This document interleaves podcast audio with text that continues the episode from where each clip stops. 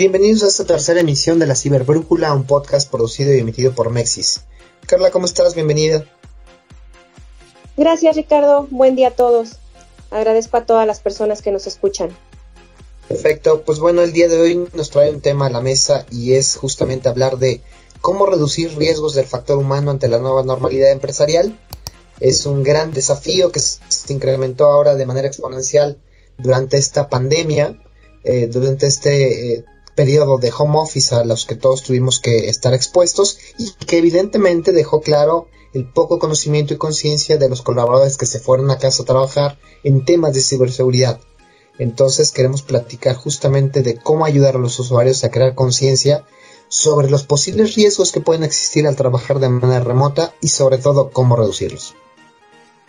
Claro, pues demos la bienvenida a Mauro Graciosi, nuestro invitado del día de hoy. Él es experto en seguridad de la información, fundador y CEO de SmartFence. Cuenta ya con 20 años de trayectoria en ciberseguridad. En 2016 fundó SmartFence con la misión de satisfacer los requisitos y urgencias de los CISOs de Iberoamérica. Obtuvo el primer premio del programa Cybersecurity Ventures 2018 del INCIBE y su objetivo personal es convertir a los usuarios en un componente clave de la estrategia de ciberseguridad de las organizaciones, a través de la concientización y la educación a distancia. Bienvenido, Mauro. Muchas gracias a ustedes. Gracias, Mauro, por estar con nosotros. Un gran placer tenerte en este podcast. Cuéntanos cómo, cómo ayuda SmartFence, esta plataforma, a todos esos grandes retos en temas de concienciación de ciberseguridad a las organizaciones. Bueno, hay, hay que reconocer que, que SmartFence es solamente una herramienta y nosotros en realidad lo que hacemos es ayudar a las organizaciones a través de partners como Mexis y lo que nosotros buscamos en particular es generar esos hábitos seguros dentro de las organizaciones para disminuir a los incidentes de ciberseguridad. Eso como objetivo primario. En realidad nosotros aspiramos a más, lo que buscamos es, eh, además de disminuir los incidentes de ciberseguridad, es ayudar a las organizaciones, más que todas las que están muy reguladas, a satisfacer los requerimientos o los, o los, los bueno, las distintas leyes nacionales que eh, de alguna forma imponen de que haya, que hacer concientización. Y por otro lado, ya como un objetivo prácticamente terciario, ayudamos a los CISOs a generar una mejor imagen dentro de la organización debido a que a través de, bueno, de, la propio programa de concientización lo que se busca es que se vea al área de ciberseguridad como un área que aporta valor hacia la organización, a sus pares, a sus superiores y que los usuarios vean o entiendan la ciberseguridad como algo que ayuda no solamente en el ámbito de la organización, sino también fuera en su ámbito personal. Excelente. Oye, y cuando nos comentas de toda esta gran visión que tiene SmartFence en el sentido de la ciberseguridad o de la conciencia de ciberseguridad, platícanos cómo a través de SmartFence o qué incluye toda la herramienta de SmartFence dentro de todos sus módulos y que apoyan a todo esto que has comentado. Claro, con, el objetivo de, generar hábitos seguros o como nosotros decimos, hacer hardening de usuarios, eh, lo que se busca es entregar una herramienta integral que no se quede eh, en, algo particular, porque justamente e, eso es lo importante. Para generar hábitos seguros se necesita primero eh, conocer cuál es el nivel de riesgo o exposición actual. Para eso, por ejemplo, tenemos herramientas que, miden el comportamiento, eh, como puede ser simulaciones de phishing, simulaciones de ransomware, para conocer el nivel de conocimiento a través de, por ejemplo, exámenes y de opinión a través de encuestas. Con eso se puede determinar lo que es una, línea base originalmente y luego em, ya sí proveer herramientas para que el CISO pueda ir mejorando esos hábitos a través de módulos interactivos, de videos, de newsletters, incluso ahora a partir de la versión 3, videojuegos. Entonces, lo que se trata es que eh, el, el, CISO tenga una batería y que en conjunto con el partner integrador puedan eh, llegar a los usuarios con mensajes distintos porque cada cada organización tiene un método de comunicación diferente y llegar con un mensaje adecuado incluso a las distintas poblaciones dentro de la organización. Eso es lo que se pretende desde SmartFence y obviamente con toda la parte de reportería, de, informes y demás que acompañen a medir esa evolución del comportamiento eh, y que vaya correlacionada con la disminución de incidentes y cada vez dando mayor cumplimiento a las exigencias externas.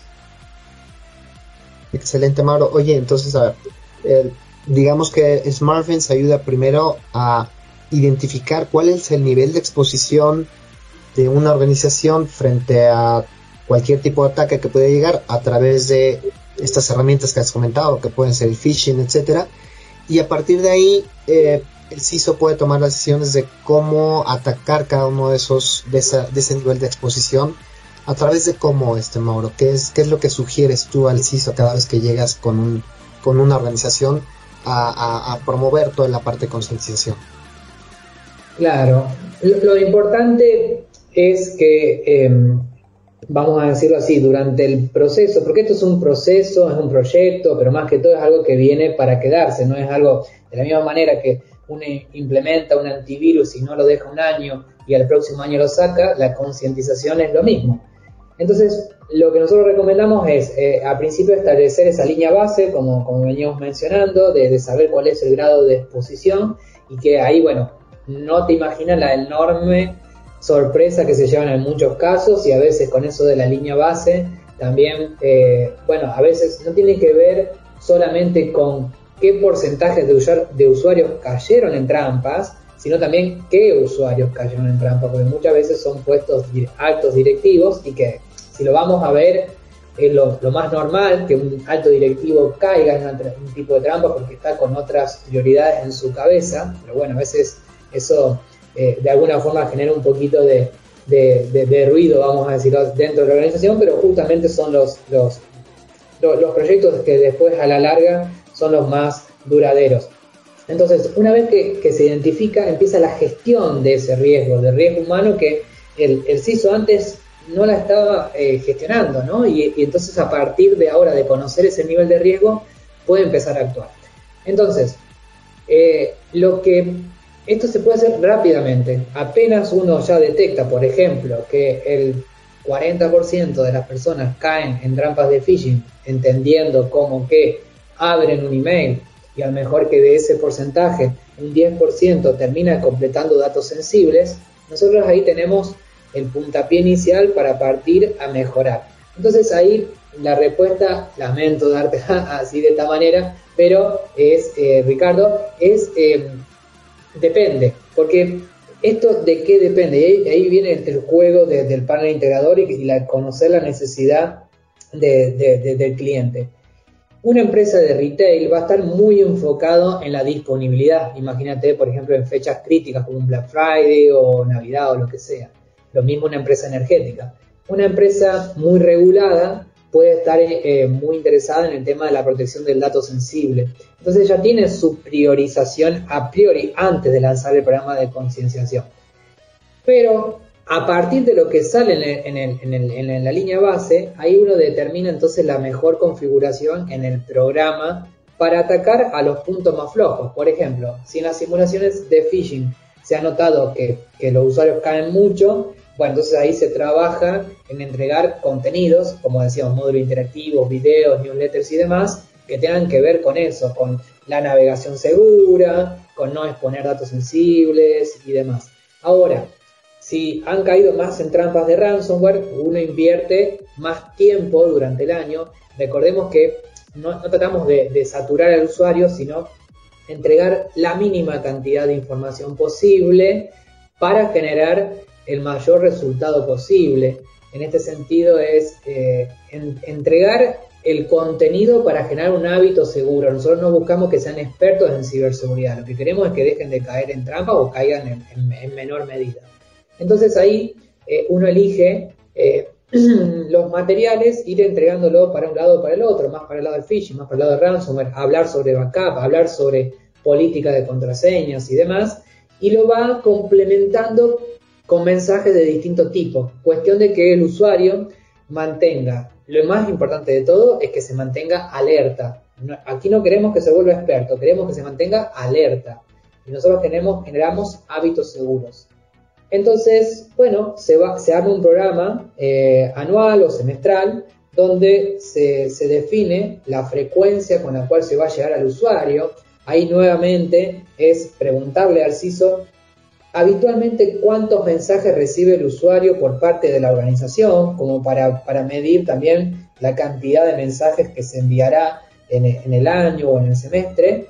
Y luego establecer los puntos de control, donde vamos a volver a medir ese comportamiento y conocimiento. ¿A qué me refiero? Simulaciones de phishing, simulaciones de ransomware, exámenes durante el año. Entonces ahí queda ya diagramado y esto se puede hacer en, digamos, saliendo de una reunión ejecutiva donde se definen los grandes lineamientos, desde la herramienta se puede hacer en unos minutos, porque básicamente es programar a quién llegar, que puede ser en un primer año a todos, con qué contenido y en qué momento. Entonces rápidamente se puede hacer un programa anual que de, acuerdo a las decisiones ejecutivas uno se queda tranquilo de que se va a ejecutar durante el año y que eh, va a ir mejorando los hábitos de los usuarios, o por lo menos lo que tendría que ocurrir. Para eso justamente tenemos las mediciones, nuevamente, como decía, de simulaciones de phishing y ransomware que miden el comportamiento del usuario.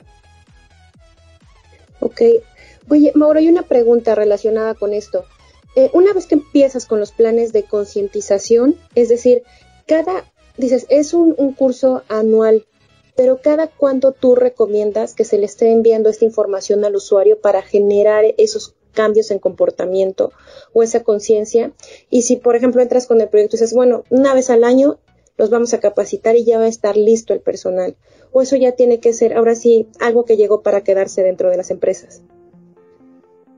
Bien, bien. Bueno, esto, esto es, aprovecho la oportunidad, si, quieren revisar nuestro blog, hay, un artículo específico sobre esto, de, ciertas organizaciones que, piensan que esto es un proyecto con principio y fin, con una intensidad alta. Nosotros lo que decimos es que es justamente lo opuesto, no es algo de tres meses donde saturamos al usuario con un montón de conocimiento y luego lo olvidamos al usuario durante un periodo de tiempo largo. Eso es, lo que ya sabemos no, no funciona. De hecho, la mayoría de nuestros clientes vienen de ahí, vienen de, haber intentado hacerlo de esa manera y que no les funcionó.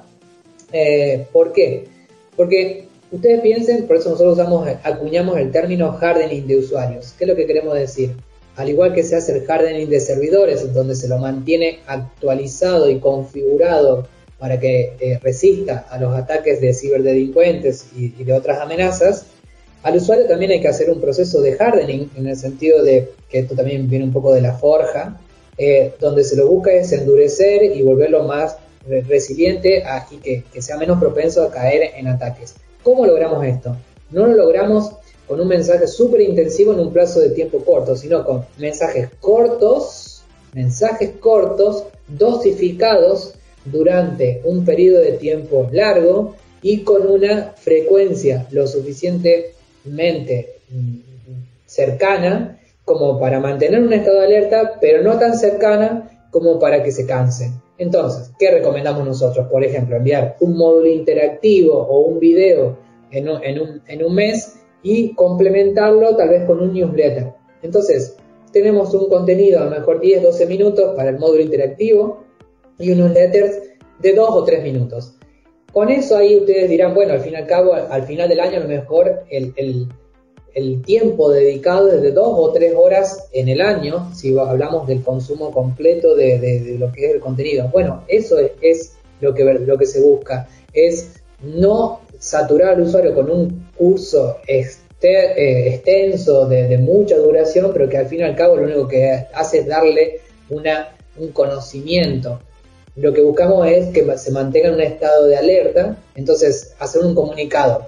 En el peor de los casos, menos frecuente, cada un mes, y en, el, otro extremo, no saturar al usuario con un mensaje que no llegue eh, más frecuente que una semana. Entonces, entre una semana y un mes ya sería suficiente a la hora de enviar estos mensajes para que se mantengan eh, ciberseguros. Y lo otro importante es que no es un proyecto de un año. Cuando tengan en cuenta que para generar eh, un cambio de comportamiento se, ha estimado que aproximadamente estamos hablando de un año y medio. Eso sin contar la rotación de la gente. Tengamos en cuenta que decimos hardening de usuario, sí, pero la gente también tiene el tema del olvido. Y también hay temas que hacen que la persona no esté en el mismo estado un día que otro día. Usted, bueno, con el tema del COVID, ahora con el tema de Ucrania y demás, hace que la persona tal vez no esté tan atenta como uno lo desearía en cierto momento. Entonces, por eso es importante nunca dejar de tener en cuenta y nunca dar de baja el programa de concientización, como vuelvo a repetir, como cualquier otra tecnología que tengamos de ciberseguridad en la empresa, nosotros no vamos a decir, bueno, ya está, ya sacamos los virus y a partir del próximo año no tenemos más antivirus. Claro, claro, y yo creo que tocas un punto bien importante, Mauro, el tema de eh, si constantemente estamos haciendo las actualizaciones tecnológicas para estarnos renovando en términos de ciberseguridad, ¿por qué no estar siempre actualizando a la capa humana respecto a temas de concienciación? Que todo el tiempo hay nuevas cosas que, nuestros usuarios deberían de saber, ¿no? Desde tu óptica, en este sentido, ¿qué le recomendarías a un CISO que quisiera iniciar con un programa de concienciación? ¿Cuáles serían esos pasos fundamentales que SmartFence le, está recomendando CISO? Bien, ahí más que todo, y ahora voy a hablar ya específicamente del mercado mexicano, y que, lo hemos hablado, de hecho, Ricardo, varias veces, es que a, mí, a mí me gusta cuando bueno, obviamente uno es un apasionado de la ciberseguridad y de la concientización también, entonces me gusta que los proyectos se hagan con un sentido, que se hagan con un compromiso y no solamente por un tema de cumplimiento. Obviamente va a haber organizaciones que, nos van a contratar y que, bueno, que lo van a hacer por cumplimiento y, bueno, si les sirve, les sirve, pero uno lo que busca es que verdaderamente sea una herramienta útil y que se aporte eh, valor. Por este motivo, yo creo que, lo importante es plantearse por qué, si la pregunta existencial, por qué eh, hoy empezar un programa de concientización. Y, ahí es cuando nosotros nos damos cuenta que la mayoría de, nuestros clientes vienen porque algo han hecho, lo han hecho por sus propios medios, y bueno, fue el motivo por el cual fundé Smartfence. Es que lo estaba haciendo, me di cuenta que era necesario que, que el usuario cambiaba el comportamiento que le gustaba lo que recibía, que me pedía más, que me demandaba más, que quería el próximo año saber más, y eso fue hace 5 o 6 años. Y hoy en día podemos decir que hay un usuario que está ansioso de estar tranquilo, que tiene ganas de, saber cuáles son los riesgos, porque llegó un punto donde la tecnología, antes cuando uno iba al trabajo, en la organización es donde había más tecnología. Hoy yo creo que hay más tecnología en la casa de las personas que, que, que, cuando va a la organización, obviamente, ni hablar ahora en los periodos de teletrabajo.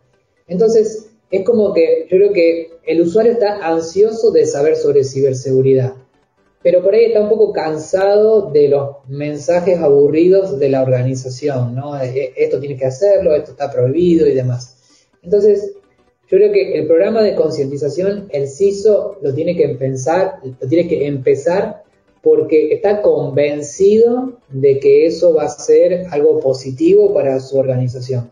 Entonces, aquel que algo ya hizo, que buscó material, que se dio cuenta que ese material no estaba adecuado para su organización, que cuando lo quiso curar vio que, o, o, mejorar o adecuar para su organización, se dio cuenta que dedicaba mucho tiempo, que había que mantenerlo actualizado año a año, que después había que usar alguna herramienta que no eran las más preparadas para generar hábitos seguros, sino que a lo mejor era un LMS genérico como Moodle, y, ahí se dio cuenta que la herramienta no les, no le sumaba.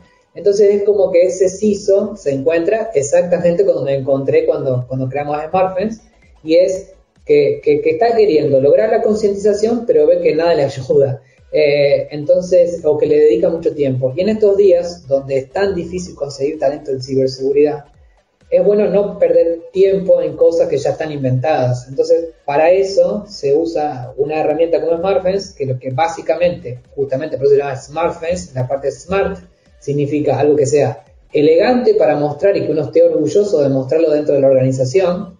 Eh, y por otro lado, que sea inteligente, es decir, que gaste el menos tiempo posible para el CISO, incluso para el partner, y que entre los dos puedan lograr el máximo resultado, que en este caso sería eh, mejorar el, comportamiento del usuario, con el menos tiempo posible y con la tranquilidad de que tienen cobertura a nivel de contenidos y eh, que todos los registros de auditoría que se generan van a servir para dar cumplimiento. Entonces, como digo, nosotros lo que buscamos son esos ISOs comprometidos, que, digan, bueno, verdaderamente creo la gente, creo que se puede mejorar el hábito del usuario y creo que se va a, eh, a, cambiar ese comportamiento y se va a mejorar. Bueno, los resultados se pueden medir en semanas, máximo en un mes o dos, si uno quisiera, porque uno rápidamente puede lanzar simulaciones de phishing y ransomware, lanzar las primeras campañas de concientización y ver los resultados. Pero se ve mucho más cuando hay un CISO comprometido y que acompaña a todo este proceso, involucra a otras áreas de la organización y bueno, tenemos muchísimos casos de éxito que, que verdaderamente están agradecidos porque ha mejorado mucho la imagen del CISO dentro de la organización, que ya lo ven como un actor que genera valor, porque está hablando de algo que le preocupa a otros y es algo que es simple de explicar. Vamos a concientizar a los usuarios, no, no estoy diciendo algo complicado como es el desafío de decir, no, hay que implementar tal tecnología como Machine Learning, porque esto, lo otro, es difícil de justificar otro tipo de tecnología. En este caso es, vamos a invertir en la gente, incluso humaniza al propio CISO y que lo hace ver como una persona que está preocupada también por, eh, eh, incluir al usuario en la estrategia de ciberseguridad y a las personas en sí y que no sea un tecnólogo visto como, como ese techi que está muy enfocado en, el hardware, ¿no? O en el software. Entendido. Pues casi se nos acaba el tiempo, Mauro, pero quisiera hacerte una, una última pregunta. No sin antes decir que es un tema muy apasionante y que seguramente si nos permites seguiremos teniéndote en este podcast porque hay muchos temas que has tocado que yo creo que al sí solo van a hacer mucho sentido platicarlos más detalladamente, pero concretamente eh, desde tu óptica, ¿cuáles son los beneficios? Y yo lo podría decir porque he visto la plataforma, la hemos estado comercializando en Mexis, pero qué mejor que tú nos comentes ¿Cuáles son los beneficios ahora sí que SmartFence o los diferenciadores que SmartFence les pone al CISO? Yo los sé muy bien, los conozco muy bien, pero quisiera que tú, tú nos ayudaras a reforzarlo con los CISOs que nos escuchan. Sí, el, principal diferenciante de SmartFence es que es una plataforma que, nació como una reacción ante las soluciones existentes. Entonces, SmartFence eh, nosotros tenemos orígenes eh, humildes y nos mantenemos con los pies sobre la tierra. Somos una empresa que hemos crecido orgánicamente y que es una plataforma que ha evolucionado atendiendo las necesidades tanto de partners como de cliente final. Entonces, lo que nosotros tenemos es una capacidad de escucha, creo que grande. Entonces, em, lo que nosotros ofrecemos es una solución que se adapta muy bien al mercado latinoamericano. Eh, nosotros los latinoamericanos somos muy rebeldes, eh, las reglas para nosotros son sugerencias.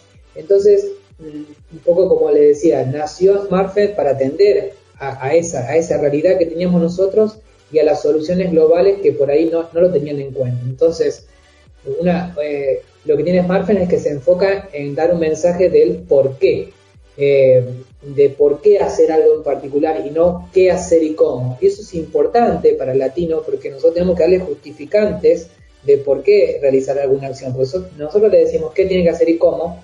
Es el mensaje tradicional que por ahí no cala muy profundo en, el hábito del usuario. Entonces, ese es uno de los, primeros motivos. Y segundo, que es una plataforma que es eh, parte de muy simple y puede acompañar una organización muy pequeña, de menos de 50 usuarios, pero que tiene la posibilidad de escalar hasta organizaciones de más de 100.000 usuarios. Pues no me queda más que agradecer. Gracias a todas las personas que nos escuchan. Gracias Mauro, gracias Ricardo y los esperamos en el siguiente podcast. Bueno, muchísimas gracias también a ti y bueno, los, acompañaré todas las veces que sea necesario porque bueno, cuando uno habla de lo que le gusta, de lo que le apasiona, puede hablar infinitamente. Es un tema bien apasionante, Mauro. Te damos las gracias. La verdad te eh, agradecemos el espacio que SmartFence y tú sobre todo nos brindas. Eh, te seguiremos invitando y pues de nueva cuenta, gracias a todos los que nos escuchan y hacer esto posible. Les, les recordamos nuestras redes sociales. LinkedIn, eh, YouTube, Facebook, pero sobre todo, evidentemente, los que nos escuchan a través de Spotify. Ya estamos también en Evox Y muchas gracias por esta emisión de la Ciber Brújula, un podcast producido y emitido por Nexis. Gracias. Nexis, Managed Secure IT, no matter what. Visita www.mexis.net y descubre todo lo que podemos hacer por ti.